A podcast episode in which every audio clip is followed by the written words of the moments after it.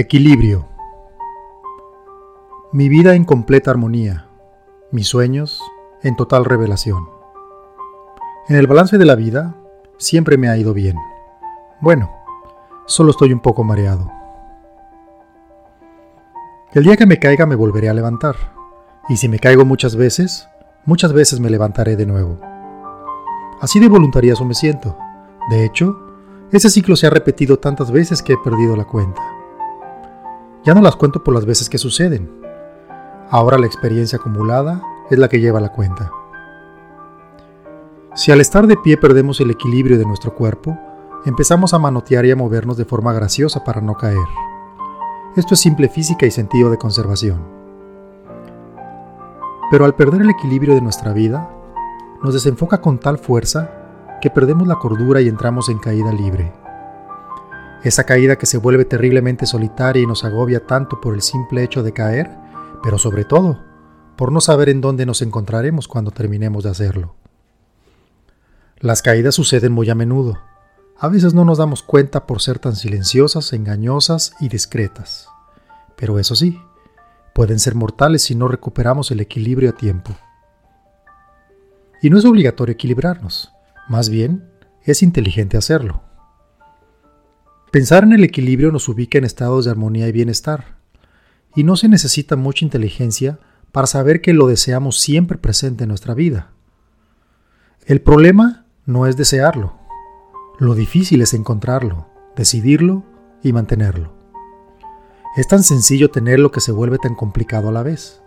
Lo sé, es algo paradójico, insensato y hasta gracioso, pero así es. Y se vuelve difícil conservarlo porque nos acostumbramos a él. Una vez que creemos que lo alcanzamos, damos por sentado que permanecerá con nosotros siempre. Y en la primera oportunidad, se pierde nuevamente. Esto nos lleva a pensar que el equilibrio no es algo que esté escondido y que lo tengamos que encontrar o que esté prohibido y tengamos que merecerlo de alguna manera.